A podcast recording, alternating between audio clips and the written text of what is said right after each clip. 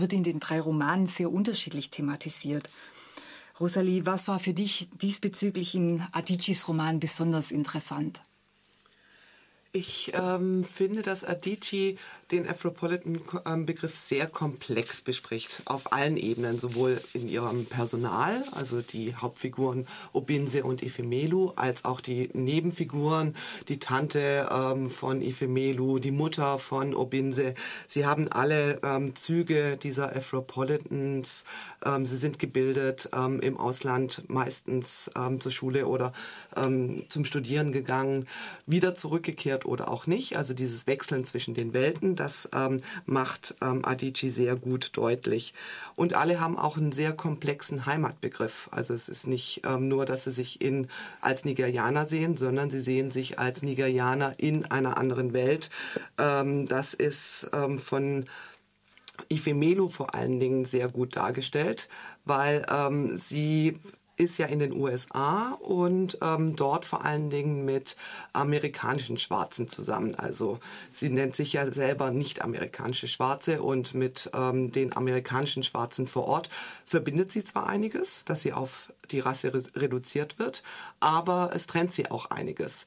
Nämlich die Rassismuserfahrung, wie sie in den USA gemacht wurde, sagt sie, hat sie in Nigeria einfach nicht als Schwarze gemacht. Sie wurde nicht als Schwarze auf ihren Körper so sehr reduziert. Und Ifemelu ist sich nicht zu schade. Sie kritisiert, ähm, sie bohrt in der Wunde, sie fragt immer wieder nach, ähm, warum die ihre ähm, afroamerikanischen Freunde sich so benachteiligt fühlen und ähm, gibt ihren Senf dazu. Das, das ähm, ist einfach sehr schön in diesem Roman. Aber was ich vor allen Dingen sagen würde, es ist nicht nur das Personal, sondern ähm, es ist auch vor allen Dingen das Thema, das an das Konzept von Selassie erinnert. Also die Hauptfigur des Romans, würde ich eigentlich sagen, ist keine Person, sondern die Thematik Rassismus. Mhm. Wie ist es in dem Roman von Sefi Atta? Würdest du sagen, dass da der Afropolitan-Begriff ähnlicher thematisiert wird? Also er wird zwar, er taucht nirgends auf in dem Roman, aber ich würde sagen, alle ähm, Personen, die in London leben, die Freunde von Deola Shubu, die Investmentbankerin und Bandele, der Schriftsteller, das sind auf jeden Fall Afropolitans, wenn man diesen Begriff nach Taye Selassie so nimmt. Das ist ja ein Etikett erstmal.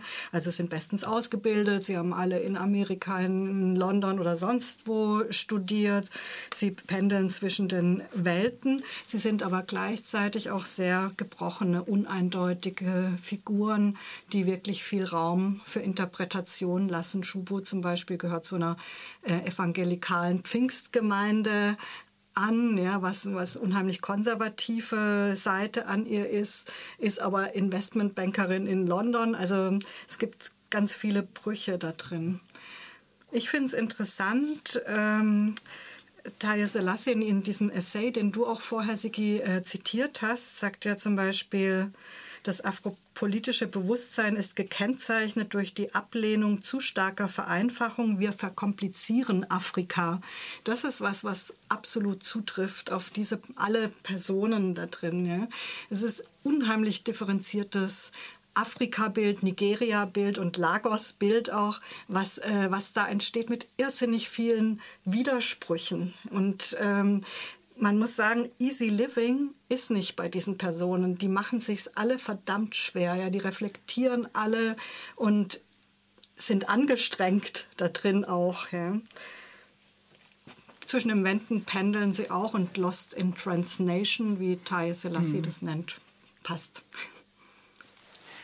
Ist das Leben für den Protagonisten bei T.G. Cole auch so kompliziert? Äh, auf den ersten Blick hatte ich, äh, also beim, beim Reinlesen, hatte ich zuerst gedacht, Mensch, ganz normaler Amerikaner eigentlich, der jetzt äh, da, der gut gebildet ist und lebt wie, wie, wie so ein moderner Mittelschichtsamerikaner in, in einer Metropole lebt. Auf den zweiten Blick ähm, oder nach einer Weile, wenn man sich mal eingelesen hat, merkt man diese, äh, diese ganzen Begegnungen, die er hat, das, was er erlebt und so, das ist natürlich immer auf dem Hintergrund auch dessen, dass er zum Beispiel schon mal in Nigeria gelebt hat, also auch bestimmte Sachen äh, ähm, bestimmte Gedanken, die er hat, macht, äh, entstehen, glaube ich, auch deswegen, weil er einfach auch rassistische Erfahrungen schon gemacht hat und so weiter. Aber es wird nie so wie in, den anderen Büchern jetzt deutlich ausgesprochen. Ja, da wird, also ich finde das deutlichste bei Tishu Cole, äh, Roman, äh, wo es um Afropolitan geht, finde ich eigentlich sein Titel.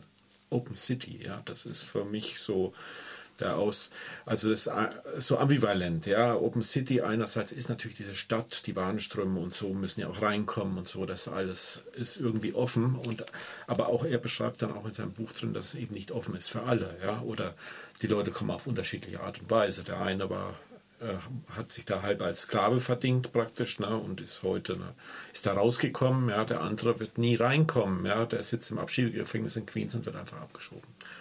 Das ist, aber es wird nie, es wird nie so wie in beiden anderen Büchern wird das ausgesprochen. Ja, also das Problem, ich bin, äh, ich bin eben kein Weißer oder äh, ich bin colored, ja, und mhm. äh, das äh, scheint dem selbst da, als er verprügelt wird, ja, von, von schwarzen Jungs, dann stellt er das zwar fest, ja, dass sie ihn vorher gegrüßt haben, aber es ist irgendwie so, als hinterher ist dann kurze Zeit hinterher ist es schon wieder, als wäre es nie passiert.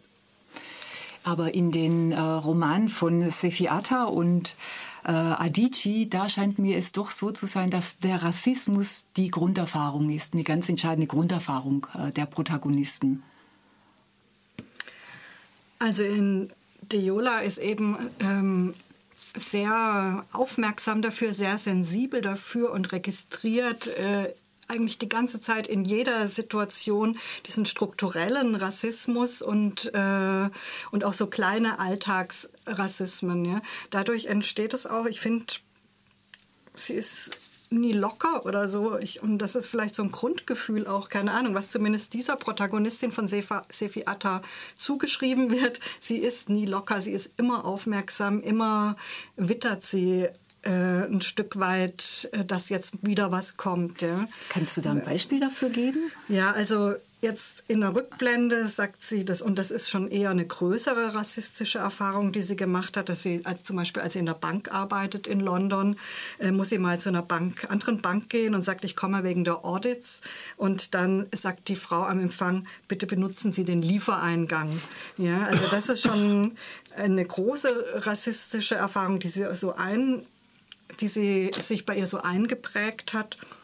Und dann sind es aber auch so andere Sachen, zum Beispiel, wenn von Brain Train äh, die Sprache ist, ja, also davon, dass Leute aus Afrika sich gut ausbilden lassen in Europa und dann nicht zurückgehen und quasi dieses Fachwissen nicht nach Afrika zurückbringen. Dafür sagt man Brain Train und da sagt sie, für sie ist das ein anderes Wort für geh jetzt mal zurück nach Afrika ja? Oder Haare wie bei äh, Adichie, wie du ge geschildert hast, Rosalie.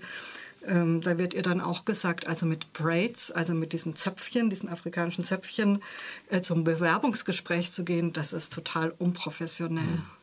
Das sagt ja ähm, Adichie in ihrem Buch, wenn es um die Tante geht, die eben vor Ifemelu ähm, in die USA geht, die ist Ärztin und muss sich in den USA erstmal behaupten. Und da ist auch ganz klar eine Aussage von der Tante, als Ärztin kann ich nicht mit Braids arbeiten. Also ja. das ist ein ganz klares Rassemerkmal. Und eben diese Haare und dieser Alltagsrassismus, der ist bei Adichie sehr, sehr virulent. Und wenn du sagst, sie, ähm, die Protagonistin bei Atta ist nicht locker, also Ifemelu ist super locker, witzig, klug, charmant und mhm. da bringt sie eben auch so viele von diesen alltäglichen Rassismen auf den Punkt. Ich muss jetzt aber zum Thema Haare doch noch mal nachhaken, weil mir war das nicht klar, dass Haare offenbar eine Metapher für Rasse sind und äh, damit eigentlich auch ein Politikum. Und äh, es heißt ja in dem Roman, dass ähm, Obama die Präsidentschaftswahl nicht gewonnen hätte, wenn äh, würde Michelle Obama ihr Haar natürlich kraus und lockig tragen. Wie wird es denn in dem Roman begründet? Also da würde ich gerne was ähm, dazu vorlesen von ihr, weil ähm, sie hat einen ganz tollen Blog-Eintrag wieder dazu verfasst und den ähm, zitiere ich jetzt mal kurz. Der Blog-Eintrag heißt Applaus für Michelle Obama und Haare als Metapher für Rasse. Eine weiße Freundin und ich sind Groupies von Michelle Obama. Neulich sage ich zu ihr, ich frage mich, ob Michelle Obama Attachments eingearbeitet hat. Ihr Haar sieht heute voller aus und das heiße Glätten jeden Tag muss es schädigen. Und sie sagt, du meinst, ihr Haar wächst nicht so? Liegt es an mir oder ist es das perfek die perfekte Metapher für die Rasse in Amerika? Haare. Schon mal eine Styling-Sendung im Fernsehen gesehen? Auf dem hässlichen Vorherbild hat die schwarze Frau natürliches Haar. In Klammer wüst, spiralig, kraus oder lockig. Und auf dem hübschen Nachherbild ist es glatt, nachdem es jemand mit einem heißen Stück Eisen versenkt hat. Manche schwarze Frauen, AS und NAS, also amerikanische Schwarze und nicht-amerikanische Schwarze, würden lieber nackt auf die Straße rennen, als sich mit ihrem natürlichen Haar in der Öffentlichkeit zu zeigen. Weil es nicht professionell, intellektuell, was immer ist, weil es nicht normal ist. In Klammer, bitte, liebe, liebe Kommentatoren, erzählt mir nicht, es wäre dasselbe, als wenn sich eine weiße Frau die Haare nicht färbt. Wenn man doch natürliches Negerhaar hat, denken die Leute, hätte man etwas mit seinen Haaren gemacht. Tatsächlich sind es die Leute mit den Afros und den Dreadlocks, die nichts mit ihren Haaren gemacht haben. Ich habe von Natur aus krauses Haar, trage es in Cornrows, Afros, Braids. Nein, es ist kein politisches Statement. Nein, ich bin keine Malerin, Dichterin oder Sängerin, auch keine Erdmutter. Ich will mein Haar nur nicht entkrausen lassen. Es gibt bereits genügend Krebserreger in meinem Leben. Stellt euch vor, Michelle Obama hat die vielen Eisen, heißen Eisen satt, lässt sich die Haare natürlich wachsen und tritt im Fernsehen mit wolligem Haar oder festen spiraligen Locken auf.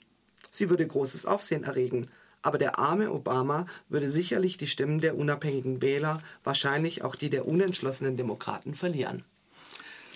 Vermutlich hat sie recht.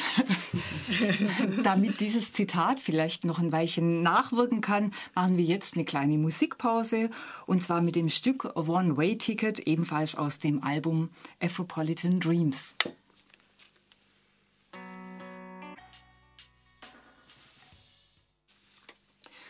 Afropolitans in der Literatur ist das Thema unserer heutigen Sendung. Wir haben eben über den Rassismus gesprochen, den Sie erleben. Ein anderes wichtiges Thema sind Rollenzuschreiben und Identitätsfragen. Birgit, mit welchen Zuschreibungen und identitären Herausforderungen muss sich denn Deola in Sefiatas Roman rumschlagen? Na, sie ist auf jeden Fall, die Afri in London ist sie die Afrikanerin in ähm, was aber natürlich alles sind ja wahnsinnig PC und so, ja. Also das, das sagt natürlich niemand. In Nigeria wiederum ist sie eine Oyinbo. Also Oyinbo werden sowohl die Weißen genannt äh, in der Landessprache als auch die äh, Leute, die eben irgendwo im Westen äh, waren, in den USA oder in England oder sonst wo und so verwestlicht äh, wiederkommen. Und es ist ganz interessant, immer die anderen sind die Oyinbos. Ja? Also Diola findet auch, dass manche aber wirklich Oyinbos sind, während sie das für sich selbst auf jeden Fall negieren würde. Ne? Und dann natürlich ähm, zu Hause in Lagos ist sie einfach auch eine Frau und als Frau wird schon einiges erwartet, nämlich dass sie jetzt endlich Kinder kriegt und heiratet und sich äh, irgendwie verhält, wie Frauen sich zu verhalten haben. Ja. Ja, etwas, was uns jetzt auch nicht so fremd ist aus, mhm. aus äh, unserer Jugend oder so, aber ähm, das kommt schon massiv auf sie zu. Mm der ähm, Held in, in Teju Kohls Roman, der entzieht sich ja als äh, postmoderner intellektueller jedweder identitärer, identitärer Identifikation, der bewegt sich in dem offenen Raum, in der Open City, so ja auch der Titel des Romans. Ähm, kann man denn diesen Begriff Open City oder diesen Titel, kann man das als ein Programm verstehen oder es ist auf alle Fälle sind, äh, wie, wie ich vorher gesagt habe, äh, sind für mich in Open City auch die verschwundenen Grenzen drin. Also er ist ja auch, er ist, er ist Sohn einer deutschen Mutter, das darf man auch nicht vergessen. Er sucht seine, er kommt nach Brüssel, um dort seine Oma zu suchen. Er äh, trifft in Brüssel dann äh, auf äh, junge Araber, ja, die äh, am Anfang auch völlig postmodern wirken, ja, intellektuell gebildet, Bier trinken, ja, die auf einmal dann aber anfangen, einen Unsinn zu erzählen, ja, von äh, der ganz offen äh, rassistischen, äh, richtig rassistischen Müll, ja, was klar ist, das sind Anti aufrechte Antisemiten, ja, die da einfach Dinge, äh, bestimmte Sachen einfach gut heißen. Ja. Und so äh, muss, man, muss man das ganze Buch sehen. Er selbst hat keine Position, er schwimmt da. Er schwimmt, er ist in der Open City und äh, die Begegnungen, die strukturieren das Bild und am Ende, wenn man wirklich mit dem Roman, wenn man ihn auch durchgearbeitet hat, dann kann man, dann denke ich wirklich, es ist ein Afropolitan-Roman, ja, aber erst auf den zweiten Blick. Mhm. Wie ist das, wie behandelt die Adichie das Thema Identität, Zuschreibung? Also äh, es läuft ja hauptsächlich über Ifemelu, die Hauptperson, die in die ähm, USA gegangen ist. Und dort wird dieses Thema Identität vor allen Dingen an diesem Unterschied nicht amerikanische Schwarze, amerikanische Schwarze verhandelt. Ähm, und sie ist eben einfach auch eine freche Persönlichkeit, eine mutige, auch vielleicht manchmal ein bisschen besserwisserisch, aber immer sehr nett besserwisserisch. Ähm, und sie ähm, bringt diese Unterschiede immer wieder auf zur Sprache, sei es in ihren Beziehungen zu Weißen, zu afroamerikanischen Schwarzen oder auch in politischen ähm, Diskursen, wenn sie ganz klar sagt, ich habe da eine andere andere Meinung als ihr afroamerikanischen Amerikaner. Ich bin Nigerianerin. Sie wechselt dann mal wieder vom amerikanischen Englisch bewusst ins nigerianische Englisch, weil sie es leid ist, darauf ähm, zu reduziert zu werden, dass sie einfach schwarz ist. Und so ist Ifemelu einfach eine, die ohne Rücksicht auf Verluste ähm, alles kommentiert und das macht sie eben auch in ihrem Blog. Ähm, und das macht das Buch eben ähm, so witzig und spritzig. Birgit, du hast vorher gesagt, die ähm, Weißen oder Weißgeprägten in Nigeria heißen wie o Oyinbo. Oyinbo. In ähm, Adichis Roman heißen sie titelgebend Amerikaner. Ähm, und das sind diejenigen, die in, ähm, aus Nigeria weggegangen sind und irgendwann wieder mit Geld und Bildung ähm, zurückkommen in ihr Land. Bei Tishu Cole kommt Afrika fast nicht vor. Ja? Also mhm. außer, dass er mhm. mal sich ans Begräbnis seines Vaters erinnert, ja, taucht das gar nicht viel auf. Er ist im Prinzip ähm, ein, Flaneur, ein, Flaneur, der aus der Distanz heraus die Dinge betrachtet, die um ihn herum vor sich gehen, aber er lässt sich im Prinzip auf nichts ein. Er lässt ja. eigentlich auch nichts an sich ran. Aber wenn man genau hinguckt, dann merkt man, wie messerscharf die Beobachtungen sind. Mhm. Das finde ich dann schon gut. Also auch die Passage, die ich da vorgelesen habe, wo es einfach nochmal auch um seinen eigenen Vorurteil im Grunde genommen geht. Also wo er einfach von vornherein denkt, in Belgien leben halt äh, äh, Leute, aus den, die aus Belgisch-Kongo kommen, also Kongolesen. Und äh, dann auf einmal trifft er auf die Ruanda und dann passiert ja auch was. Ja? Man merkt dann auf einmal, ja, Ruanda, da war was und äh, haben diese Männer vielleicht getötet. Eine, eine Sache, die ich auch gut verstehen kann. Also so konnte ich gut nachvollziehen, einfach die Passage. Ich hätte jetzt ja gern noch darüber gesprochen, wie eure Autoren diese schwergewichtigen Themen äh, eigentlich in Szene gesetzt haben. Das schaffen wir jetzt leider nicht mehr, weil wir sind jetzt schon am Ende unserer Sendezeit leider angelangt.